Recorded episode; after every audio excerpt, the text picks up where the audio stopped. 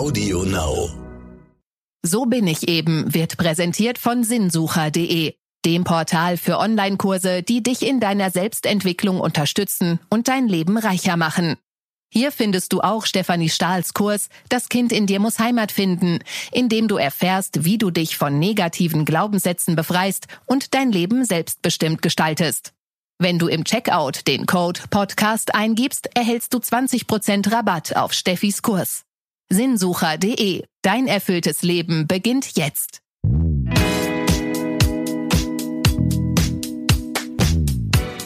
Hallo und herzlich willkommen zu So bin ich eben, euer Psychologie-Podcast für alle Normalgestörten mit Stefanie Stahl und Lukas Klaschinski. Ja, wir waren ja in der Sommerpause und sind zurück.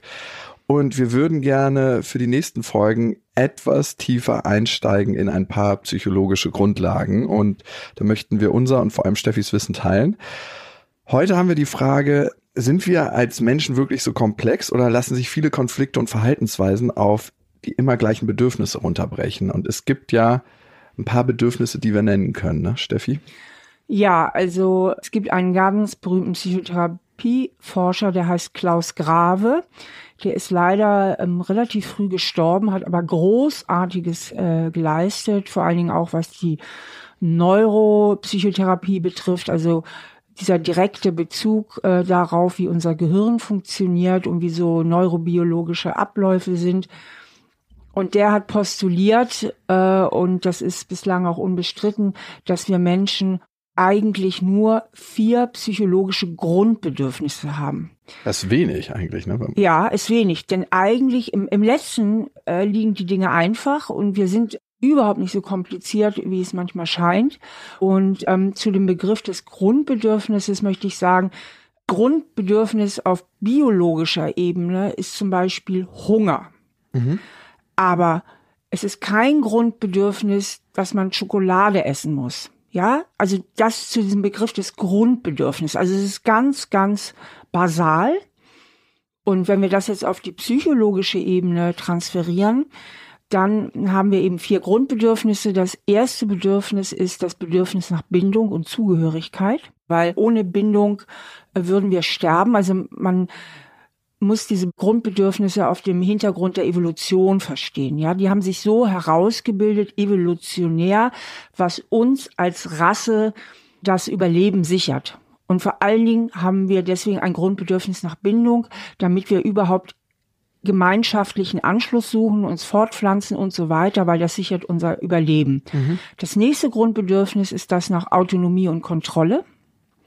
Das heißt, wir wollen ja nicht nur ständig in der Bindung sein und ähm, uns anpassen und dabei sein. Nein, wir haben auch ein Bedürfnis, unseren eigenen Weg zu gehen, unseren eigenen autonom selbstbestimmten Weg.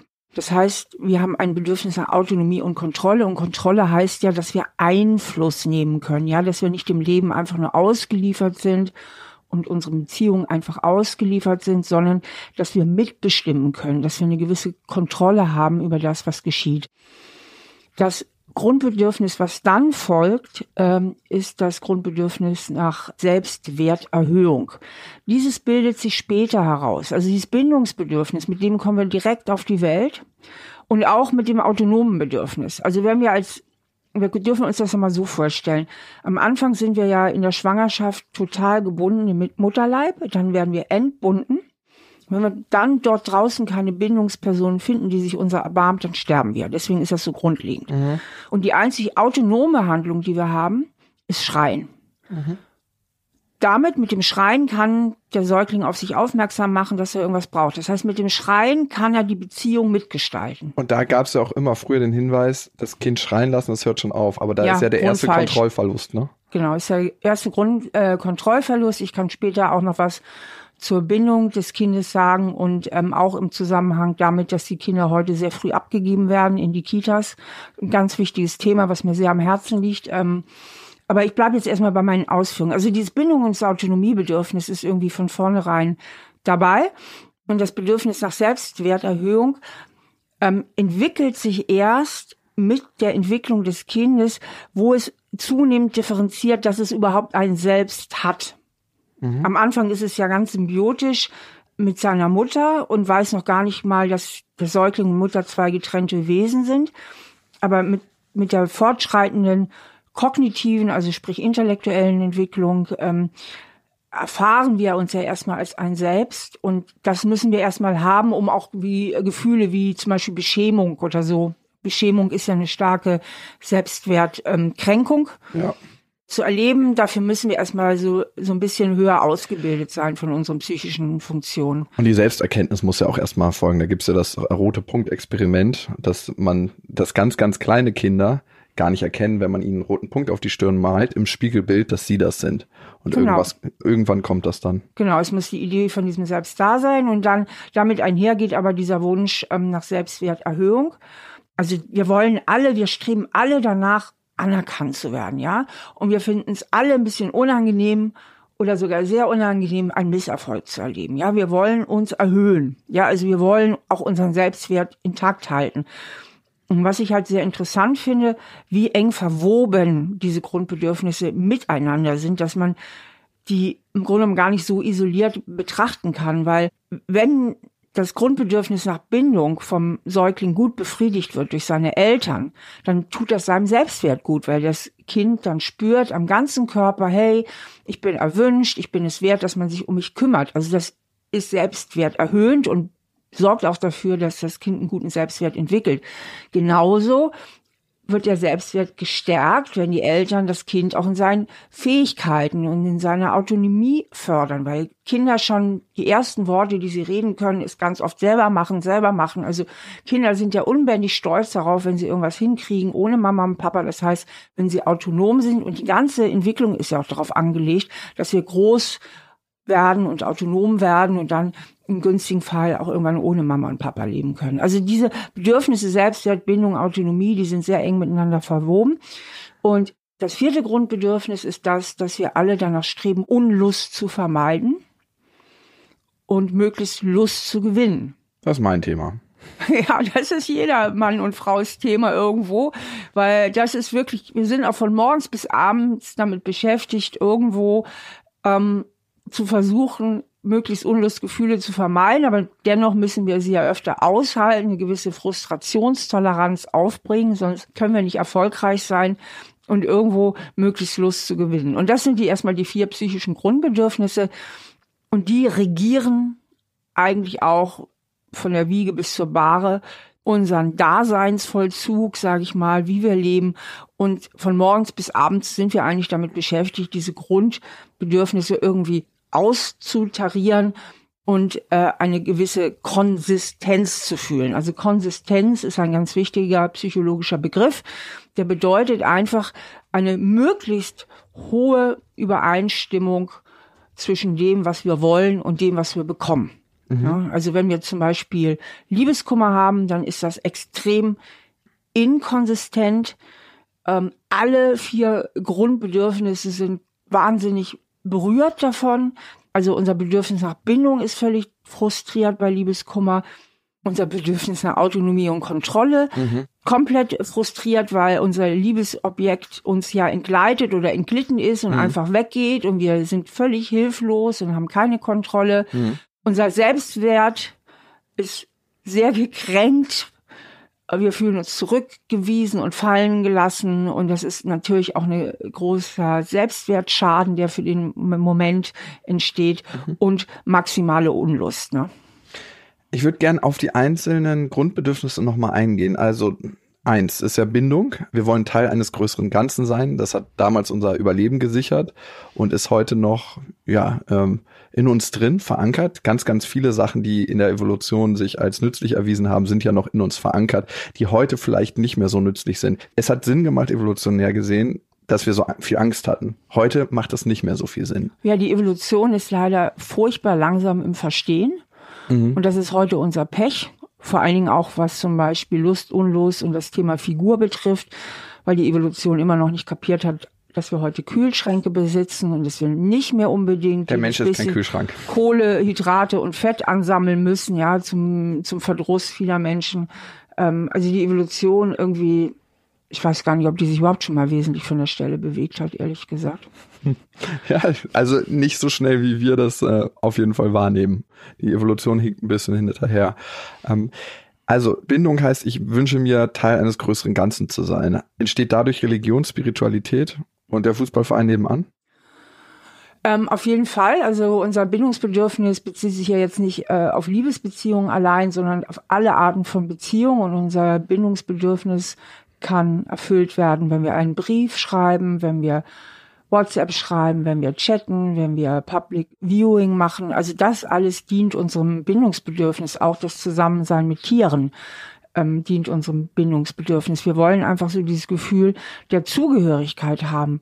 Und das Schlimmste, was einem Menschen passieren kann, ist verstoßen zu werden und so ein Ausschluss aus der Gemeinschaft. Also Einsamkeit ist eines der allerschlimmsten Gefühle die wir empfinden können. Und wo wir jetzt bei den Gefühlen sind, möchte ich auch gerne den Zusammenhang zwischen unseren Emotionen und den Grundbedürfnissen nochmal beleuchten. Weil die Bindung so wahnsinnig wichtig ist, hat die Evolution uns sehr viele Gefühle mitgegeben, die uns motivieren, also Bindung herzustellen ähm, und Bindung auch zu halten. Ja, also sei es die Liebe, die erotische Anziehungskraft, ähm, Schamgefühle. Schamgefühle ist ein ganz wichtiges Druckmittel der Natur, damit wir uns an gemeinschaftliche Normen anpassen. Trauer informiert uns darüber, dass wir eine wichtige Bindung entweder an einen Menschen oder ein Objekt verloren haben. Angst bezieht sich eigentlich auch immer auf einen Bindungsverlust, entweder dass man jemand einen Menschen verliert oder auch versagt. Also es gibt eigentlich nur Verlustängste und Versagensängste, aber auch die Versagensangst geht ja einher, meistens, dass man Angst hat, irgendwie auch sozial abzurutschen, also aus der Bindung zu fallen, irgendwo aus der Gesellschaft. Geht immer um Bindung eigentlich. Ganz, ganz viel. Und eigentlich sind alle Gefühle auf der Seite der Bindung. Und die Natur hat nur ein Gefühl für die Autonomie. Ähm, das ist Aggression. Mhm. Also wir brauchen einfach ein gewisses Maß an Aggression, um uns durchsetzen zu können, um uns selbst behaupten zu können. Wir Psychologen sprechen ja auch von Trennungsaggression. Trennungsaggression ist dieses Ausmaß an Wut, das man braucht, um sich auch von jemandem zu trennen, der einen zu sehr in der Autonomie behindert. Und mhm. deswegen mhm. ist das ja bei dreijährigen Kindern auch so im Trotzalter. Das ist ja so ein Höhepunkt der kindlichen Autonomieentwicklung. Und Trotz ist ja die kleine Schwester der Aggression, ähm, dass das Kind immer so bockig und trotzig ist, weil es sehr stark in die Selbstbehauptung und in die Autonomie geht, da um sich abzugrenzen. Da sind wir ja bei Autonomie und Kontrolle.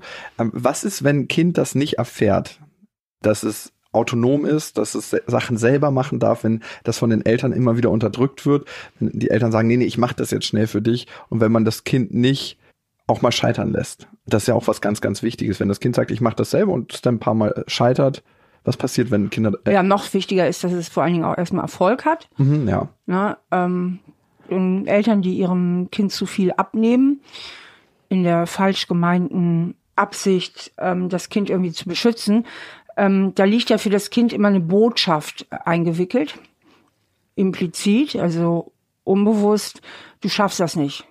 Du hm. schaffst das nicht allein, ich traue dir das nicht zu. Und wenn die Eltern es dem Kind schon nicht zutrauen, wer soll es einem denn dann sonst äh, zutrauen? Ja, also es ist halt ganz wichtig, deswegen auch immer natürlich äh, entwicklungsgemäß die autonomen Fähigkeiten des Kindes zu stärken. Aber bei der Autonomie geht es eben nicht nur um den Aufbau von Fähigkeiten, sondern, und das ist ganz wichtig, eben darum, dass das Kind die Erfahrung macht, Beziehung ist etwas, was ich mitgestalten kann. Das heißt, hier geht es auch darum, dass das Kind mal einen eigenen Willen haben darf, dass dem Kind zugehört wird, dass es sich verstanden fühlt, so dass es nicht das Gefühl entwickelt, Beziehung bedeutet, ich muss mich total anpassen, um da draußen irgendwie zu überleben, sondern Beziehung bedeutet, im Rahmen meiner Möglichkeiten ähm, kann ich das auch mitgestalten, haben, kann ich auch Einfluss nehmen. Mhm. Einfluss. Jetzt sind wir wieder bei diesem Kontrollmotiv, das wir alle haben. Und Kontrolle ist ja auch immer die Antwort auf Angst. Ne? Je mehr Kontrolle man hat, desto weniger ähm, Angst auch. Ja, also Kontrolle ist wirklich die Antwort auf Angst in vielen Bereichen. Und deswegen ist es eben ganz wichtig, dass das Kind die Erfahrung macht, eben nicht nur ausgeliefert zu sein, mhm. sondern eben auch mitgestalten zu können. Und was ich so wahnsinnig spannend finde, ist, ähm, dass wenn es den Eltern gut gelingt, und wir reden in der Psychologie von hinreichend guten Eltern, also die Eltern müssen nicht perfekt sein, also hinreichend gut gelingt, die Bindungswünsche ihres Kindes zu erfüllen, aber auch die autonomen Bedürfnisse ähm, zu erfüllen und zu unterstützen, dann entwickelt das Kind ganz automatisch die Fähigkeiten, die es benötigt, um sich sowohl binden, also in Beziehungen bewegen zu können, als auch sich selbst zu behaupten. Und die Fähigkeiten sind sehr unterschiedlich. Und wenn ich die jetzt mal gleich aufzähle, dann werden bestimmt viele Hörerinnen und Hörer schon bei sich so merken, wo es bei ihnen vielleicht so ein bisschen hinkt oder hakt. Also für die Bindung muss ich vor allen Dingen anpassungsfähig sein. Mhm. Und anpassungsfähig heißt, dass ich eine gewisse Empathie habe, mich in andere Menschen einfühlen zu können, dass ich zuhören kann, dass ich kooperieren kann, dass ich einfach auch mal nachgebe, geben kann, also wirklich mich einlassen kann und eben auch vertrauen kann. Ja, das sind so wichtige Fähigkeiten für die Bindung und für die Autonomie brauchen wir ganz andere Fähigkeiten. Da müssen wir erstmal wissen, was wir selber wollen und selbst wahrnehmen, mhm. Ziele setzen, für diese Ziele aber auch eintreten können, also auch mal argumentieren, diskutieren und selbst behaupten können.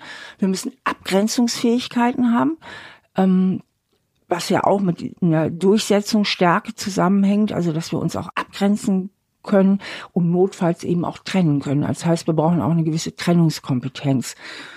Wenn man diese beiden Fähigkeitspakete jetzt mal sich wie auf so einer Waage vorstellt, rechts und links, weiß man, dass manche Menschen so ein bisschen aus der Balance Richtung. sind. Hm. Ne? Nicht wenige Menschen tendieren zur Bindung, das heißt, sie sind überangepasst, ähm, sie gucken immer, wie kann ich es allen anderen recht machen, was muss ich tun, damit du mich magst. Also die, die haben eine große Angst vor Zurückweisung und Ablehnung mhm. und versuchen deswegen, sich möglichst immer so zu verhalten, dass sie nicht abgelehnt werden. Ja, und andere und weniger, viele Menschen zur Autonomie, dahin tendieren die, ne? Und andere, die gehen mehr in die Autonomie und gucken, wie komme ich an meine Ziele? Wie schaffe ich es, dass mir keiner die Butter vom Brot nimmt? Und die sind sehr durchsetzungsstark und eher auch ein bisschen egoistisch. Also die gehen ziemlich stur ihren eigenen Weg, wenn sie so zur Autonomie aus der Balance Cäsar sind. zum Beispiel. und die tendieren eben mehr zur Autonomie. Und was das äh, Interessante ist, beide beschützen sich. Also wir gehen nochmal zurück in die Kindheit. Das Kind, dessen Eltern nicht hinreichend gut sind, ja, da muss das Kind sich anpassen, um mit den Eltern klarzukommen. Das heißt, das Kind ist ja angewiesen auf die Eltern. Das Kind liebt immer seine Eltern. Kinder tun alles dafür, um ihren Eltern zu gefallen. Und wenn die Eltern eben jetzt nicht so gut darin sind, die Bindungsbedürfnisse des Kindes richtig zu beantworten, dann wird das Kind sich anpassen, und zwar mhm. überanpassen. Und diese Überanpassung nehmen halt viele mit ins Erwachsenenalter und bleiben überangepasst, aber andere, die haben sich durch die Überanpassung schon eine Allergie zugezogen in ihrer Kindheit und sagen, unbewusst innerlich nie wieder, wie bei Mama und Papa. Fortan sehe ich zu, dass ich immer die Oberhand behalte. Ich will mich nie wieder so unterwerfen und so klein machen. Ja, ich sorge für mich selbst und für die Bindungsmenschen bedeutet Sicherheit, dass jemand bei ihnen ist, dass sie nicht alleine sind. Für die autonomen Menschen bedeutet Sicherheit, dass sie auf keinen angewiesen sind. Das ist nämlich alleine schaffen, dass sie keinen brauchen. Ja. idealerweise ähm, ist man in einer guten Balance und dann kann man halt beides. Man kann sich sowohl anpassen als auch selbst behaupten und abgrenzen und das ist halt auch der goldene Weg zur Beziehungsfähigkeit. Nochmal zu den autonomen Menschen. Möchten die den Schmerz nicht mehr spüren, den die in ihrer elterlichen Bindung erfahren haben und sagen deshalb, ich gehe solche Bindungen, wo ich abhängig bin, nicht mehr ein und behalte deshalb die Kontrolle? Also mm, es gibt da unterschiedliche Wege in die Autonomie. Ein Weg ist zum Beispiel, dass das Kind einfach zu viel vernachlässigt wurde und sehr früh gelernt hat, ich muss hier alleine klarkommen. Mhm, okay. Also dass es ein ganz frühes Learning ist. Überlebensmechanismus. Überlebensmechanismus. Ich bin allein und ich muss es alleine schaffen. Mhm. Anderer Weg in die Autonomie sind überbehütende Eltern dass sich so eine Näheallergie irgendwie bildet über dieses, ähm, dieses Erstickende. Also eine Henne, die immer auf einem drauf Genau, genau. Und da durch so eine Gegenbewegung kommt. Also die Autonomie ist ja oft eine Rebellion. Hm. Die Angepassten bleiben in der Anpassung, die Autonomen gehen eigentlich in die Rebellion und sagen, du kannst mich mal. Also Überbehütung oder auch zu autoritäre Eltern eben auch, die zu viel Grenzen setzen, so dass man sich so eine so ein Widerwillen gegen Grenzen und Bevormundung zuzieht, dass man sagt, nie wieder will ich irgendwie bevormundet sein. Autonome Menschen landen ja auch überproportional häufig in der Selbstständigkeit. Ja, weil die sich eben nicht so gut anpassen so können. So wie du und ich. Bist du denn eher autonom oder eher bindungsorientiert? Ach, ich würde für mich eigentlich beanspruchen, dass ich relativ gut in der Balance bin, wenn eher ein Schlag zur Bindung hin. Also Was würdest du bei mir sagen? Du bist eher, würde ich sagen, ein bisschen Schlag in die Autonomie. Auch. Aber auch gut balanciert, aber mit einer kleinen Tendenz zur Autonomie zumindest weil ich so auf dein Liebesleben gucke. Danke. Mit einem lachenden und einem weinenden Auge, lieber Lukas. Dann hatten wir den Punkt Selbstwerterhöhung und Anerkennung, damit auch einhergehend Frustrationstoleranz. Ne? Mhm. Ist ja auch was sehr, sehr Wichtiges, wenn man sich so den Weg von erfolgreichen Menschen anguckt. Mara Street zum Beispiel war beim King Kong Casting, hat dort eine Absage bekommen mit der Begründung, dass sie zu hässlich sei. Und wie wir jetzt alle wissen, hat sie mittlerweile drei Oscars eingefahren. Ja. Also so eine Geschichten erinnern einen daran, finde ich, ähm, wie wichtig ist, eine gewisse Frustrationstoleranz zu haben, weil nichts gelingt beim ersten Mal und das muss ich natürlich auch ein Stück weit ausbilden. Ja, Frustrationstoleranz betrifft aber nicht nur äh, Selbstwerterhöhung, sondern auch Lust und Unlust. Mhm. Und natürlich letztlich auch äh, irgendwo Bindung und Autonomie, weil wir müssen immer es irgendwie auch mal aushalten, wenn wir irgendein Bedürfnis nicht erfüllt bekommen. Weil, wie gesagt, wir streben von morgens bis abends unbewusst nach dieser Bedürfniserfüllung. Und jetzt können ganz viele auch schon wirklich mal so für sich spüren, wie ist das denn bei mir, also von unseren Zuhörern, wenn ich zum Beispiel ein starkes Bedürfnis nach Bindung habe, dann richte ich viel in meinem Leben danach aus. Mhm. Ja, ich lebe eher in der Defensive, ich versuche es vielen recht zu machen, ich versuche Erwartung, Erwartungen zu erfüllen. Und da sehen wir auch wieder, wie das Selbstwertgefühl damit eine Rolle spielt. Ich sage, die gehen einher, denn eigentlich geht es mir ja um Anerkennung. Und Anerkennung ist immer die Währung für die Bindung, beziehungsweise die Angst vor Zurückweisung. Und da sind wir auch sofort wieder beim Selbstwertgefühl gelandet. Wir haben natürlich auch dieses Mal wieder Hörerfragen von euch bekommen. In der Sommerpause sind sehr, sehr viele Nachrichten eingegangen bei uns. Ihr könnt uns schreiben an, so bin ich eben at randomhouse.de und das hat die Johanna getan. Johanna ist 38 und sie schreibt, mein Mann ist eigentlich ein sehr umgänglicher Typ, so ähnlich wie Lukas. Nein, das habe ich dazu gelegt. Allerdings sagt er nie offen, wenn ihn etwas stört. Stattdessen frisst er seine Wut in sich hinein und reagiert beleidigt und gereizt. Mich nervt das total, weil ich damit immer auf der Hut sein muss, ob ich ihn aus Versehen verärgert habe. Warum sagt er nicht einfach, wenn ihn etwas stört? Ja, das hat er wahrscheinlich aus der Kindheit mitgenommen. Das heißt, in seinem Elternhaus hat er Bedingungen vorgefunden, in dem es irgendwie gefährlich war, sage ich mal im weitesten Sinne. Mhm seine Bedürfnisse zu äußern und einzubringen. Das heißt, seine Eltern haben vermutlich sowohl sein Bindungsbedürfnis als auch sein Bedürfnis nach Autonomie frustriert.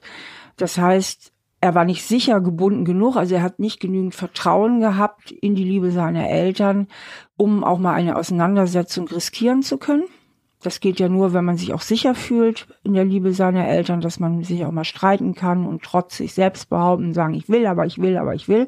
Und dadurch ist natürlich automatisch auch sein Autonomiebedürfnis frustriert worden. Das heißt, er hat eben nicht die Botschaft erhalten als Kind, Beziehungen sind etwas, was ich mitgestalten kann, sondern er hat die Botschaft erhalten, Beziehung ist etwas, was ich über mich ergehen lassen muss. Nun ist es aber so, dass auch der angepassteste Mensch seine Bedürfnisse verwirklicht haben will und die Überangepassten wählen dann nicht selten den Weg der passiven Aggression.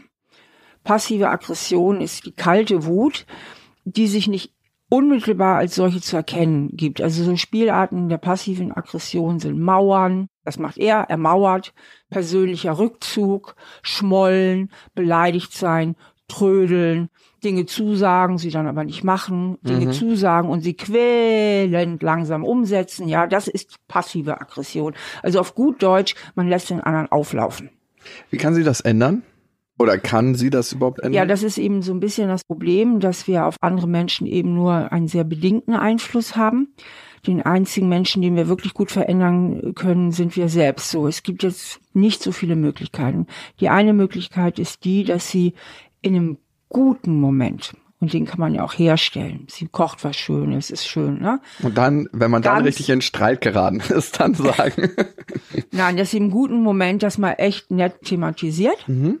Auch auf so einer Metaebene, so dass er sich möglichst nicht angegriffen fühlt, sagt, du Schatz, irgendwie, mir ist das so wichtig, dass wir besser miteinander reden können und ich merke, du mauerst dann halt schnell und und ziehst dich so in dir zurück und dann das löst bei mir aber eine totale Hilflosigkeit aus und ähm, also versucht das einfach zu thematisieren und ihn quasi dazu zu motivieren, dieses Verhalten zu ändern. Mhm.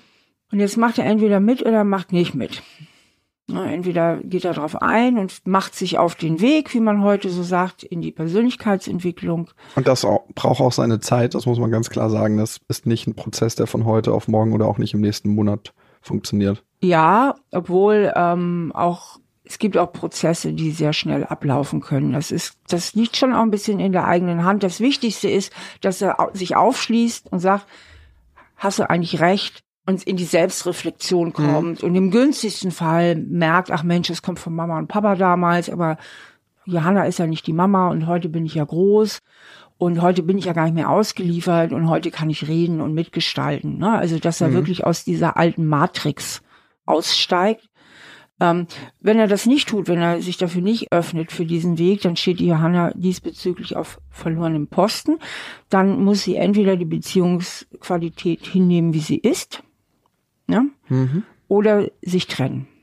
Mehr bleibt ihr da nicht, weil der, der Verweigerer hat immer die Macht. Also die Macht in der Konstellation hat ihr Mann. Mhm. Und da sind wir dann auch wieder bei der Täter-Opfer-Perversion, die ich immer so interessant finde. Das heißt, ihr Mann war als Kind das Opfer. Seine Eltern waren zu mächtig. Deswegen blieb ihm nur diese Wahl der passiven Aggression und der Überanpassung, weil sie zu mächtig waren. Und daraus ist in ihm ein sehr hohes Machtmotiv auch äh, entstanden, ein autonomes. Er will sich auf keinen Fall mehr bedrängen lassen durch irgendwas, sondern macht dann einfach die Mauer zu, mhm. lässt äh, Johanna auflaufen und dadurch erfährt sie die ganze Ohnmacht, die er nicht mehr fühlen möchte, wie er sie als Kind gefühlt hat. Wow, das heißt, ne? er ist vom Opfer zum Täter geworden. Das und haben das wir haben wir ganz Bereichen. oft, ja, überall. Wahnsinn. Okay, dann Johanna, viel Erfolg auf deinem Weg dort und wir drücken die Daumen, dass dein Mann bereit ist für eine gewisse Veränderung und sich öffnet. Und ich glaube, wenn man eine gute Partnerschaft führt und ein Vertrauensverhältnis hat und das liebevoll sagt und in einem guten Moment, wie du gesagt hast, das ist, glaube ich, auch immer ganz wichtig, gibt's äh, da die Chance und die Möglichkeit einer Öffnung und vielleicht auch mehrmals anklopfen an die Tür, weil manche Türen sind ein bisschen doller verschlossen und das braucht eine Weile. Also wenn jemand seit 40 Jahren da so seinen Weg geht, ne, dann braucht das, glaube ich, ein bisschen ein lauteres Klopfen. Und der Leidensdruck muss manchmal auch da sein. Stefan, du hast ja gerade eben noch gesagt, dass du gerne noch was zum Kita-Thema sagen wollen würdest. Und als du deinen langen Monolog gehalten hast, habe ich in den Mails nachgeguckt, ob wir zum Thema Kita und Eintrittsalter was haben. Und uns hat Marc geschrieben, 34, und er schreibt, ich bin seit zehn Jahren mit meiner Frau zusammen und wir bekommen in zwei Monaten unser erstes Kind. Alle um uns herum geraten in Panik und fragen mich ständig, ob wir schon einen Kita-Platz hätten. Meine Partnerin und ich sind uns jedoch unsicher, wann wir unser Kind überhaupt in die Kita schicken wollen. Meine Frau ist selbstständig, ich auch. Wir haben ein bisschen den Luxus, dass wir uns das Eintrittsalter aussuchen können. Ja, das ist wunderbar, weil ähm, es ist tatsächlich ein bisschen schwierige Entwicklung äh, in unserer Gesellschaft, dass die Kinder zu früh in die Kita gegeben werden. Ähm, wobei vieles auch viel, viel besser gemacht wird von den jungen Eltern. Also die sind ja sehr bemüht und zugewandt und das Wissen hat sich so erhöht und die jungen Eltern sind so viel selbstreflektierter. Aber komischerweise hat es sich so wenig durchgesetzt und rumgesprochen, was die Bindungsforschung, und da haben wir ja ganz, ganz viel seriöse, ganz klare wissenschaftliche Ergebnisse erbringt, dass ein Kind von der Gehirnentwicklung erst ab drei Jahren überhaupt in der Lage ist, in die Fremdbetreuung gegeben zu werden, weil das Gehirn völlig überfordert ist ähm, in der Fremdunterbringung und schüttet sehr viel Cortisol aus, also Stresshormon, auch wenn die Kinder scheinbar nach außen angepasst sind. Das heißt, wir haben es hier ganz früh mit dieser Überanpassung zu tun, mit einer gewissen Resignation in die äußeren Verhältnisse. Und man hat halt festgestellt in der Bindungsforschung, da gibt es ja sehr viele Langzeitstudien auch, dass diese erhöhte Cortisolausschüttung als ein gestörter Regulationskreislauf im Gehirn bestehen bleibt und diese Kinder eben auch als Erwachsene viel stressanfälliger sind und den Stress auch schlechter regulieren können. Zum Hintergrundwissen ist es vielleicht wichtig zu erfahren, dass die Schwangerschaft vor sehr, sehr langer Zeit zu Urzeiten länger war, nämlich 22 Monate und sich verkürzt hat, weil der Kinderkopf größer geworden ist. Also früher, jetzt kommen die Kinder früher auf die Welt, sind noch gar nicht fertig und finden da draußen erstmal so was Beängstendiges vor, also ganz neues Umfeld. Und die Mama, tatsächlich ist es auch die Mutter, die vor allen Dingen am ersten, im ersten Lebensjahr das Kind am besten beruhigen kann. Ganz einfach aus dem Grund, weil die Mama so vertraut ist vom Geruch, von den Geräuschen. Also die Mama ist halt einfach die vertrauteste Bindungsperson durch die Schwangerschaft und hat deswegen die besten Fähigkeiten, das Kind zu beruhigen. Was natürlich nicht bedeutet, dass auch der Vater wahnsinnig wichtig ist für das Kind, aber ein bisschen später ist, setzt die echte Bindung zum Vater ein. Und ähm, ich weiß, dass sich jetzt bestimmt ganz viele Menschen darüber aufregen oder das sogar als unemanzipiert äh, behaupten würden, was ich hier rede. Aber das eine hat mit dem anderen überhaupt nichts zu tun. Und ich würde den beiden wirklich empfehlen, wenn sie diesen Luxus haben, sollten sie ihr Kind nicht vor drei Jahren abgeben. Die Kinder sind auch erst im Alter von drei Jahren überhaupt in der Lage, mit anderen Kindern eine echte Interaktion aufzunehmen. Mhm. Alles andere ist ein Nebeneinander herspielen.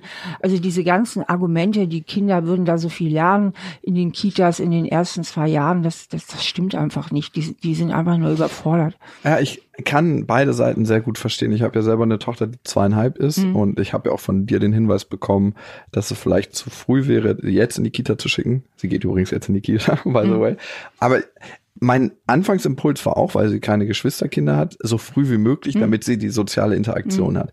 Und ich habe dann gemerkt in der Kita, dass es für sie eigentlich noch ein bisschen früh ist. Ja. Also wir haben sie mit zweieinhalb äh, das erste Mal dorthin gegeben, was ja auch im Verhältnis schon relativ spät ist. Ich selber kam, glaube ich, mit fünf in die Vorschule und war davor nicht in der Kita. Und ich habe jetzt gemerkt, einfach für meine Tochter, dass ich dem Glauben schenke, dass mit den drei Jahren, dass das wirklich für sie ein gutes Alter wäre. Jetzt ist sie mit zweieinhalb drin. Mal schauen, wie das ja. so ist. Und wenn man sich das leisten kann und den Luxus hat, das ist ja auch für viele ein Luxus, weil beide Eltern verdienen müssen, ähm, dann finde ich das ein total toller Weg. Und ich glaube auch nicht, dass das Kind unterfordert ist zu Hause, sondern Im einfach Gegenteil. eine tolle nein, nein. Bindung aufbaut zu den Eltern und sich super geborgen fühlt. Also das ist das Wichtigste für die Gehirnentwicklung. Diese Geborgenheit und Ruhe, dann kann sich das Gehirn wirklich entwickeln, dann kann sich das Gehirn gut aufbauen. Das verdrahtet unheimlich viele äh, äh Synapsen miteinander, ähm, aber nicht der Stress, und das Ausgeliefertsein, was die Kinder erleben in den Kitas, das verhindert eher das Lernen und eine gute Gehirnverschaltung.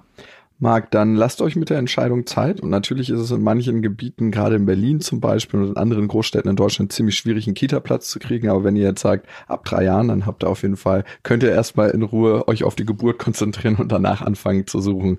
Vielen Dank für eure Nachrichten. Ähm, die könnt ihr ja immer uns schicken an, so bin ich eben, at randomhouse.de. Und das hat auch die Rosalie getan. Rosalie ist 26 und schreibt, ich bin Jurastudentin. Das Studium fordert mich sehr und der Lernstoff ist immens. Demenz.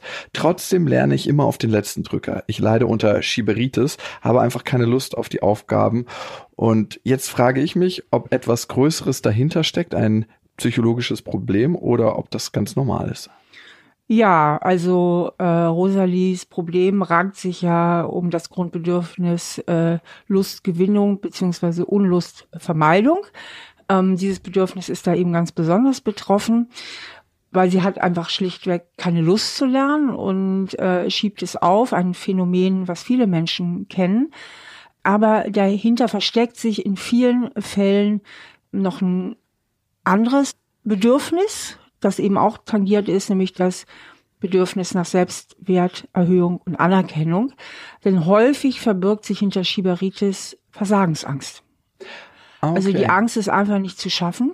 Mhm. Und daher kommt dann dieses Aufschieben. Also dass es irgendwie so eine unterschwellige Angst ist, den, den Aufgaben einfach nicht gewachsen zu sein. Und ähm, wenn es nur das Bedürfnis nach Unlust betrifft, dann ist eben wirklich Disziplin nochmal sehr gefragt, also sich eine klare Tagesstruktur anzueignen und sich daran zu halten. Ähm, Disziplin ist natürlich auch bei der Versagensangst gefragt, aber vielleicht kann sie da einfach mal so in sich gehen und mal spüren, kann es sein, dass ich irgendwie irgendwie immer Schiss habe, das irgendwie nicht zu packen, die Prüfung zu versagen.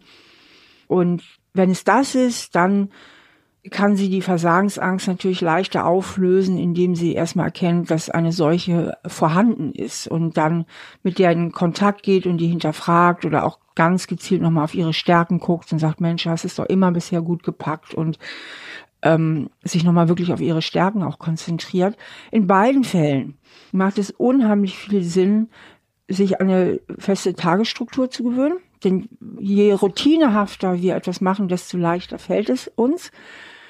Und ich hatte als Studentin immer so einen Trick, mit dem ich mich motiviert habe, den würde ich hier auch gerne nochmal weitergeben an der Stelle. Ich habe mir morgens immer vorgestellt, also wenn ich wusste, ich habe halt wieder einen Lerntag, wie ich mich abends fühle, wenn ich gelernt habe und habe dieses Gefühl auch wirklich zugelassen. Also diese Freude, dass man stolz auf sich ich dachte, ist. dieses Erschöpftsein. nee, dieses gute Gefühl, ah, ich habe genug gemacht und habe mir für abends dann auch immer eine Belohnung ausgesetzt. Ja. Also dass ich abends dann auch was Schönes gemacht habe. Mhm. Ähm, äh, was in meiner Studentenzeit vor allen Dingen bedeutete, dass ich mit Freunden irgendwo ein Trinken kann. und das Wissen wieder abgebaut hast. ähm, und dann habe ich mir aber auch gleichzeitig vorgestellt, wie es sich abends anfühlt, wenn ich es nicht gemacht habe. Hm. Und mit diesen Gefühlen konnte ich mich wahnsinnig gut motivieren, anzufangen. Das Wichtigste meistens nur der Anfang. Ich finde das ein richtig guter Hinweis, die Routine reinzubringen. Und ich ja. glaube, bei nichts merkt man es deutlicher als beim Sport machen. Ich meine, da ja, kommt die absolut. physische Komponente noch dazu, dass ich irgendwann die Bewegungsabläufe gewöhnt bin und nicht mehr so erschöpft bin. Aber dieses Gefühl danach, ja. wie es sich anfühlt, wenn ich keinen Sport mache. Und ähm, es ist immer ein Stück weit, ich habe es für mich selbst gemacht. Ich glaube, und deswegen ist es so gut, Aber dieses Gefühl zu verankern. Lukas, spannend, auch beim Sport machen spielt die Versagensangst eine Rolle. Denn wenn du es aufschiebst, denn je länger du aufschiebst, desto mehr hast du natürlich Schiss, dich damit zu konfrontieren, dass deine Kondition vielleicht nicht mehr so gut ist oder dass deine Muskelkraft mhm. nachgelassen hat. Total. Seinem also schlaffen Körper zu begegnen. Ich mache es mir ja zur Tagesroutine und komme dir natürlich auch nicht immer nach. Ähm, mhm. Ähm, Hast du heute Morgen Sport gemacht? Ja. Okay. Morgens immer so Kraft- und Dehnungsübungen, ne? Kraft und Dehnung. Weiß ich, ja. Und je regelmäßiger ich das mache, desto mehr Spaß bringt es mir auch einfach und desto kräftiger fühle ich mich aber auch. Also durch den so, Tag auch, ne? Ich mache nee, auch nee, ich meine jetzt mit dieser Versagensangst. Ah. Ich mache auch so fiese Übungen, ne? Ich mache zum Beispiel Seitstütz, von dort aus gehe ich in den Unterarmstütz und dann auf die andere Seite in Seitstütz. Ah, okay, also ja? Chormuskulatur. Ja. Und das über zwei Minuten. Das ist schon anstrengend. Aber je länger ich das nicht gemacht habe, desto aversiver wird es, weil ich natürlich weiß, oh, das wird jetzt so ultra anstrengend. Desto öfter ich es aber mache, desto mehr fühle ich mich auch gewachsen und desto mehr Lust habe ich, das auch zu machen. Und das komischerweise überträgt sich auf andere Bereiche je mehr du es lernst, deinen inneren Schweinehund in Anführungsstrichen zu überwinden, desto besser kannst du das auch in anderen Bereichen. Ja. Also ähm, zum Beispiel habe ich letztens einen, jemanden getroffen, der Extremschwimmer ist und der hat sich für ein halbes Jahr immer eine Eistonne draußen gesetzt. Und seitdem habe ich angefangen, kalt zu duschen. Und es geht nicht ums kalte Duschen, sondern es geht darum, sich zu überwinden. Und wenn du das schaffst, dein Mindset da umzustellen, dann überträgt sich das auf viele Bereiche, egal ob du lernst für Jura, ob du Sport machst oder ob du kalt duscht. Weißt du, wie das heutzutage heißt, Lukas, in Jugendsprache? Maschine. Maschine. Maschine. Bist du Maschine. Okay, wir sind Ehrenmann, Maschinen. Ehrenmann. Ehrenmann und Maschinen sind wir. Ja, vielen Dank für eure zahlreichen Nachrichten. Rosalie, vielen Dank auch für deine. Wenn ihr uns schreiben möchtet, dann tut das gerne an. So bin ich eben at randomhouse.de. Und euch sei das Buch, wenn ihr diese Grundbedürfnisse nochmal näher aufgeschlüsselt haben wollt, Jeder ist beziehungsfähig von Stefanie Stahl empfohlen. Gibt's überall, wo es Bücher gibt und auch als E-Book und auch als Hörbuch. Hoffentlich hören wir uns bald wieder. Bis dahin. Tschüss.